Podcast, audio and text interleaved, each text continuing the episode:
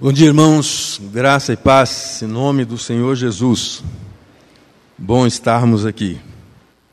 E nós só sentimos falta daquilo que perdemos.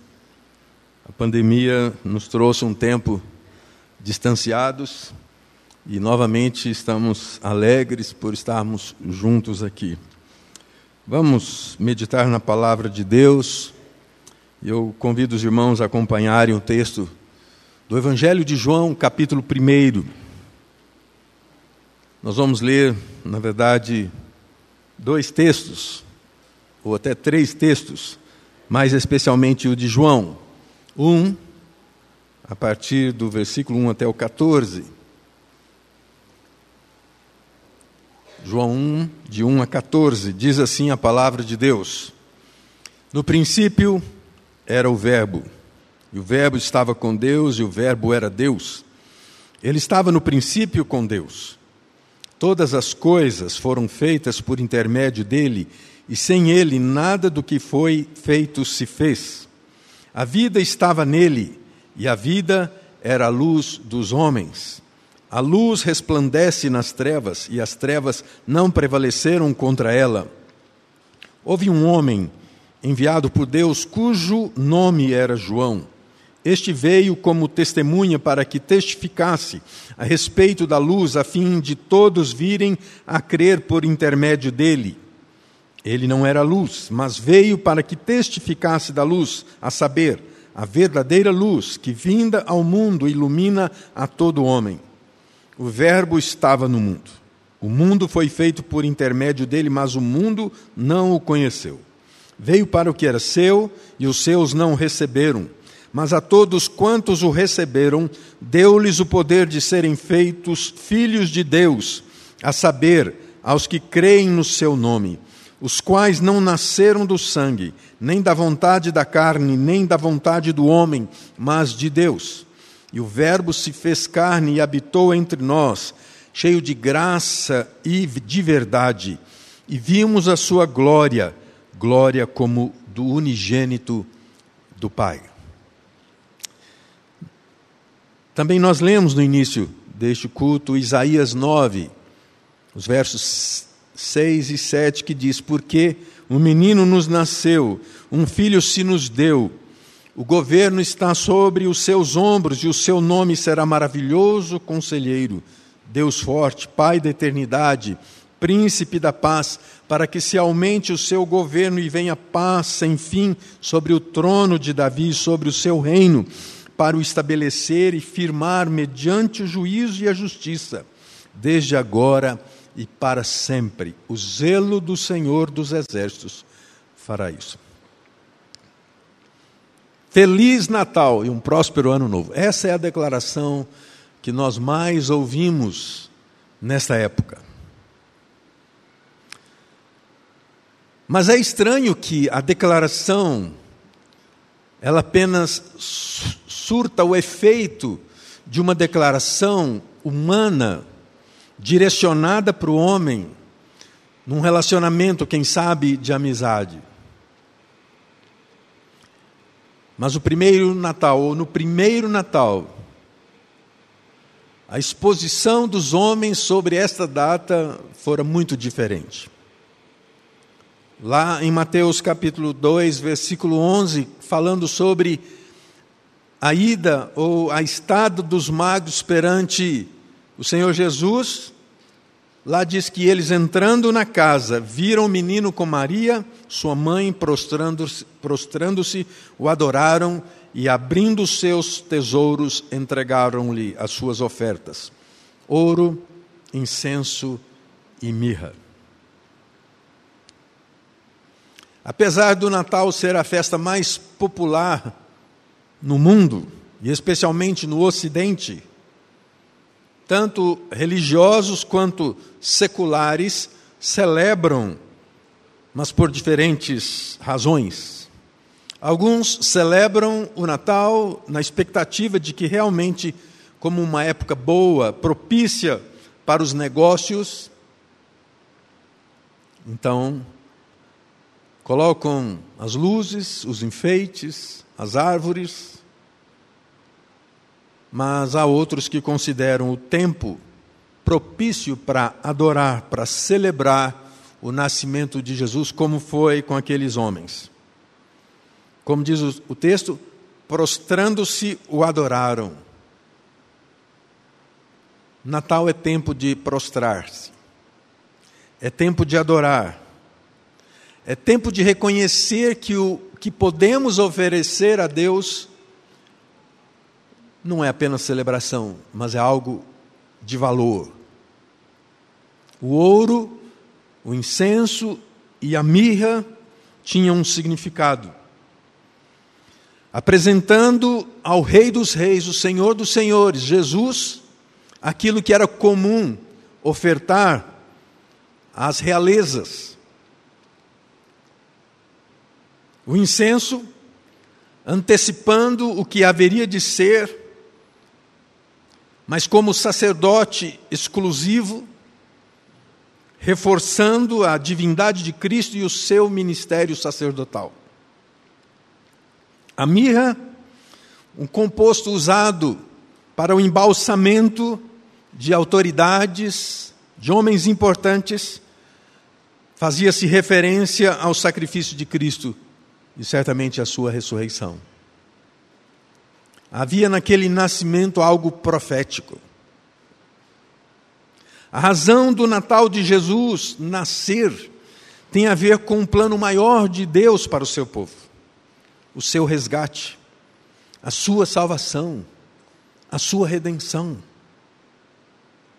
Mas será que eh, celebrar o Natal é algo bíblico? Primeiro, porque a celebração do Natal ela é movida na história não de forma bíblica. Secularmente, o Natal, esse, essa data, nasceu muito antes de Jesus. O centro das atenções nesse período eram voltadas pela cultura religiosa romana. Quando as celebrações eram baseadas no declínio do inverno, já que durante uh, o inverno os animais permaneciam presos, as pessoas ficavam dentro das suas casas, as colheitas também não eram feitas. No antigo sistema religioso romano, Saturno era o deus da agricultura. E 25 de dezembro, especialmente, coincidia com o dia do nascimento do deus Sol chamado Fírgia, na cultura antiga dos Balcãs. No Império Romano, no tempo de Cristo, o festival de inverno era conhecido como Saturnia ou Saturnália. A igreja cristã não permitia a participação da, na Saturnália até aproximadamente o quarto século, quando então a igreja cristã adotou o feriado e tentou convertê-la na celebração do nascimento de Jesus. Anteriormente chamado de Festa da Natividade. Esta adoção foi incorporada à cultura ocidental desde então. Se hoje as decorações, as luzes, as árvores, os presentes estão em nossas casas, é porque nós assimilamos uma cultura mas necessariamente essa cultura não pode nos influenciar a ponto de perdermos o foco de nossas celebrações. Jesus. Por isso Isaías disse: Porque um menino nos nasceu, um filho se nos deu. Celebrar o Natal de Jesus é celebrar a nossa redenção. A encarnação do Verbo é o grande presente de Deus para o homem perdido. E eu gostaria de considerar algumas coisas sobre esse presente de Deus. A primeira coisa, naturalmente, é que não se ganha presente de qualquer pessoa. Você não ganha presente de qualquer pessoa. O nascimento de um filho esperado é um momento de regozijo e alegria.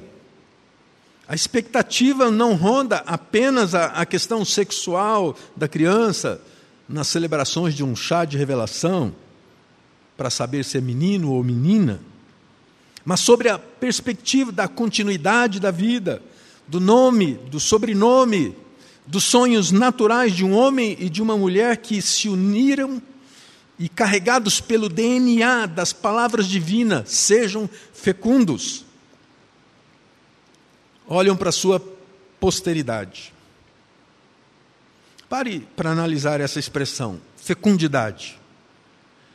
É uma das bênçãos dadas por Deus a um casal que faria com que o propósito de Deus fosse perfeitamente realizado. E como foi? A multiplicação da raça humana não é uma consequência meramente da sexualidade de um homem e de uma mulher, ainda que a humanidade perdida se vê fazendo, ainda que em pecado, fazendo prosperar os desígnios de Deus. Mas quando se lê a genealogia de Jesus, começando por Adão, se tem nitidamente o propósito de Deus em focar no texto a centralidade do seu propósito redentivo. O nascimento de Jesus é cercado de eventos que marcam de maneira singular o grande presente de Deus aos seus redimidos. A dádiva de Deus. O Verbo se fez carne e habitou entre nós, cheio de graça e de verdade, e vimos a sua glória glória como do unigênito do Pai. É Deus expondo a sua glória da forma mais compreensível.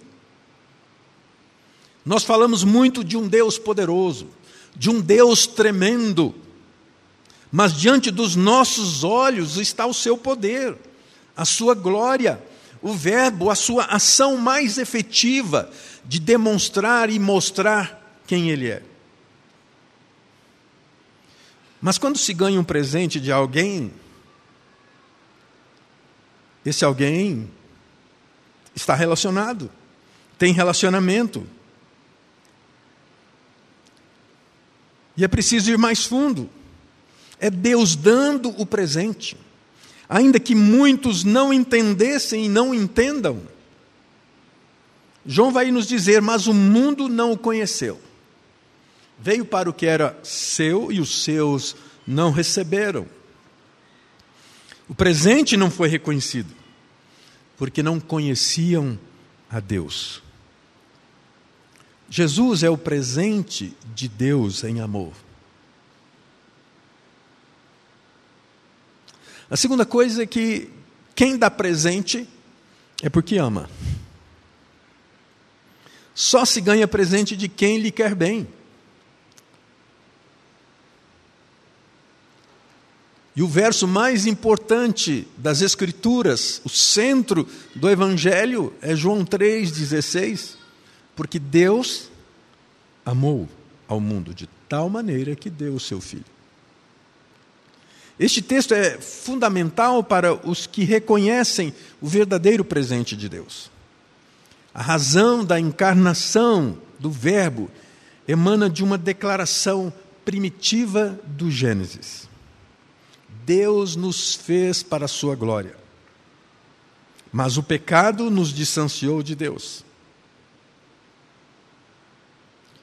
Aos seus filhos, àqueles que ele quis redimir, o presente tem como fundamento o seu amor. O amor sacrificial. E eu me lembro de uma enquete na TV, muitos anos atrás, que pro procurava mostrar como nós reagimos ou expressamos a nossa maneira de dizer que as coisas são boas ou ruins para nós.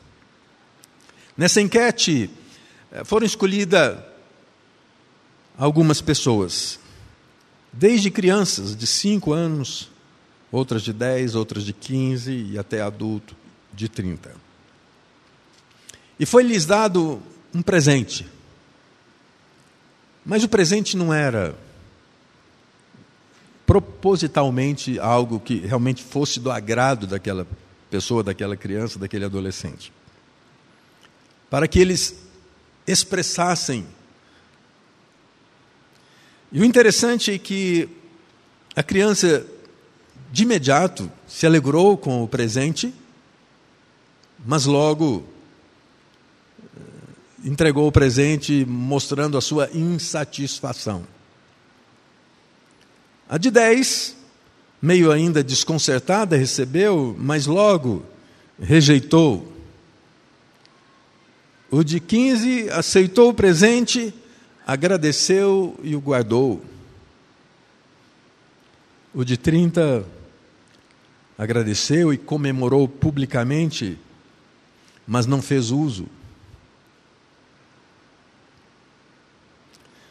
A falta de sinceridade dos adultos faz nos lembrar das palavras de Jesus que disse: Em verdade vos digo, quem não receber o reino de Deus como uma criança, de maneira alguma entrará nele. Ao recebermos a Jesus como criança, com sua sinceridade, a palavra nos diz que esta é a garantia de que estamos na direção certa. O Natal de Jesus é o presente de Deus em amor por nós. Se não entendermos isso, a celebração do Natal será vazia de significado e de valor eterno. Não é esta celebração da árvore de Natal, das luzes, ainda que possam estar presentes em nossas casas. Mas o que caracteriza a verdadeira celebração é a nossa rendição àquele que, em amor, enviou o seu Filho ao mundo.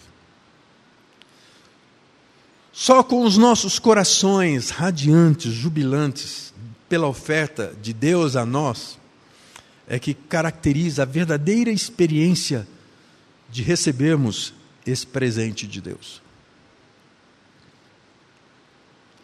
A terceira coisa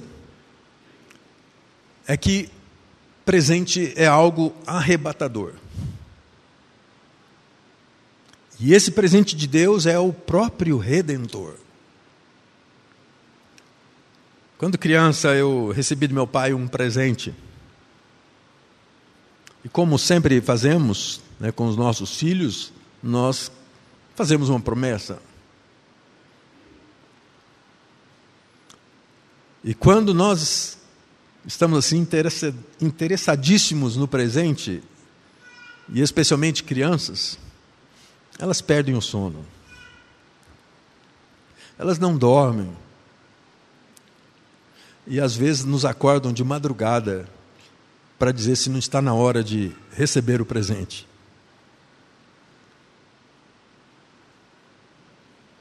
Nós vivemos dias em que as doenças nos assustam, tirando o sono, trazendo insegurança. Mas a promessa de um antídoto é arrebatador. A profecia de Isaías, no versículo 7, no texto que lemos, é arrebatadora. Porque diz que, em meio a toda a circunstância do povo de Israel, vivendo como estava vivendo, o texto diz que para que se aumente o seu governo e venha paz sem fim sobre o trono de Davi e sobre o seu reino, para estabelecer e firmar mediante o juízo e a justiça desde agora e para sempre. Em meio ao caos, a vinda do Filho do Homem é arrebatadora. Quando vivemos sob pressão e opressão, o nosso desejo profundo é de paz. Este é o presente de Deus para os nossos corações. Por isso Jesus disse: Vinde a mim todos vós que estáis cansados e sobrecarregados, e eu vos aliviarei. E eu digo com convicção que nós vivemos dias terríveis de pavor, de medo, de incerteza, de insegurança. Mas Jesus, ao seu convite, está nos dizendo: se você está cansado, sobrecarregado, com temores, eu vou aliviá-los. Quando tudo parece escuro, negro, denso, há uma luz no fim do túnel, há uma luz, e essa luz não é artificial. Não é a luz das, das árvores, não é a luz dos enfeites, mas é a luz do mundo. Há luz em meio às trevas, mas poucos conseguem enxergar. João nos diz que, mas a todos quantos o receberam, deu-lhes o poder de serem feitos filhos de, de Deus, a saber, aos que creem no seu nome.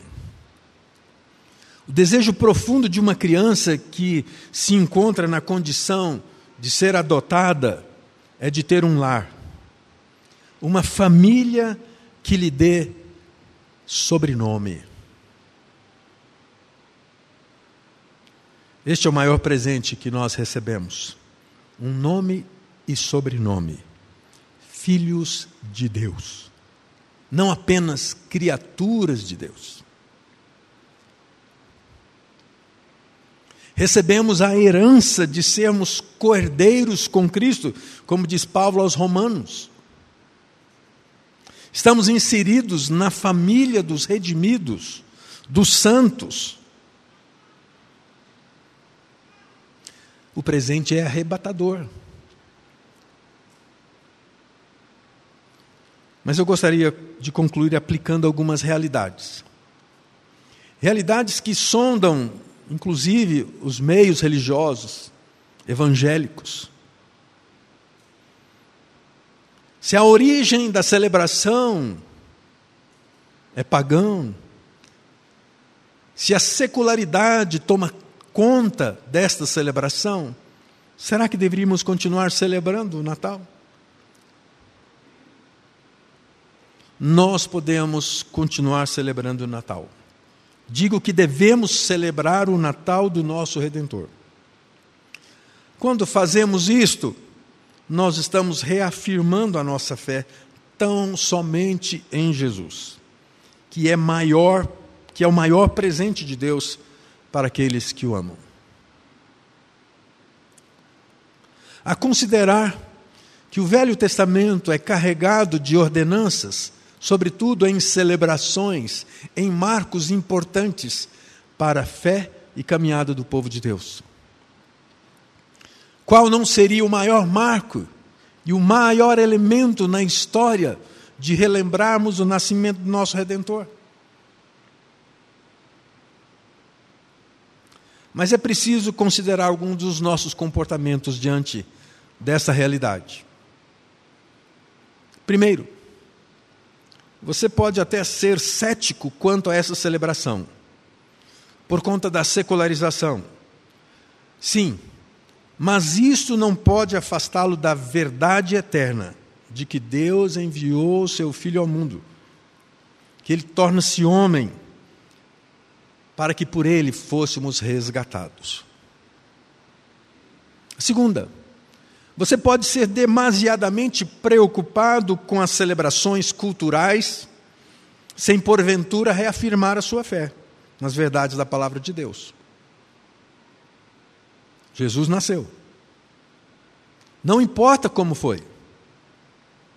Não importa se a data, 25 de dezembro, é ou não é. O que importa é que esse é o presente de Deus que traz redenção e paz ao seu coração. Terceira coisa, não seja radicalmente ortodoxo a ponto de criticar seus irmãos, seus familiares, porque celebram o Natal com os adereços da árvore, das luzes e dos presentes. Porque se você ama Jesus, reconheça que ele veio como presente, amando todos os pecadores amando pecadores, estando com eles, convivendo com eles, comendo com eles. Porque Ele é o presente. Celebremos o Natal. o nascimento do nosso Redentor, o grande presente de Deus, o verdadeiro presente de Deus. Vamos orar?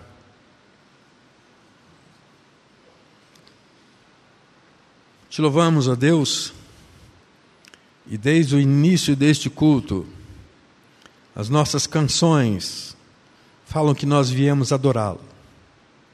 E assim o queremos fazer também nesses dias, em celebração à dádiva preciosa do Senhor a nosso favor, conduzindo-nos ao caminho de redenção, de salvação. Que os nossos olhos estejam postos tão somente no Senhor. E em celebração, nós podemos, possamos declarar que a nossa fé, que a nossa rendição é ao Senhor Jesus, que nasceu, que viveu, que vive e reina para sempre. A Ele toda a honra, toda a glória, todo o louvor e que jamais será ofuscado por qualquer celebração secular ou que queira toldar a realidade da tua glória. Nós te louvamos e rogamos que o teu Santo Espírito nos envolva com o mesmo manto santo como envolveu a Maria, a Isabel, a João Batista a todos aqueles que tiveram o privilégio de presenciar de maneira gloriosa a manifestação de graça e poder do Senhor nos presenteando.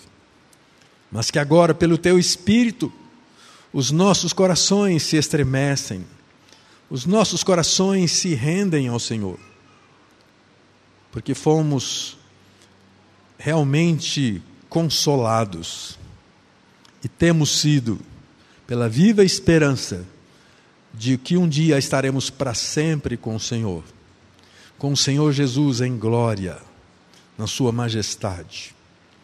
Assim nós oramos, pedindo em nome dEle. Que a bênção do Deus Todo-Poderoso, Pai, o Filho, o Santo Espírito Senhor, seja sobre vós, povo de Deus, hoje e para sempre. Amém.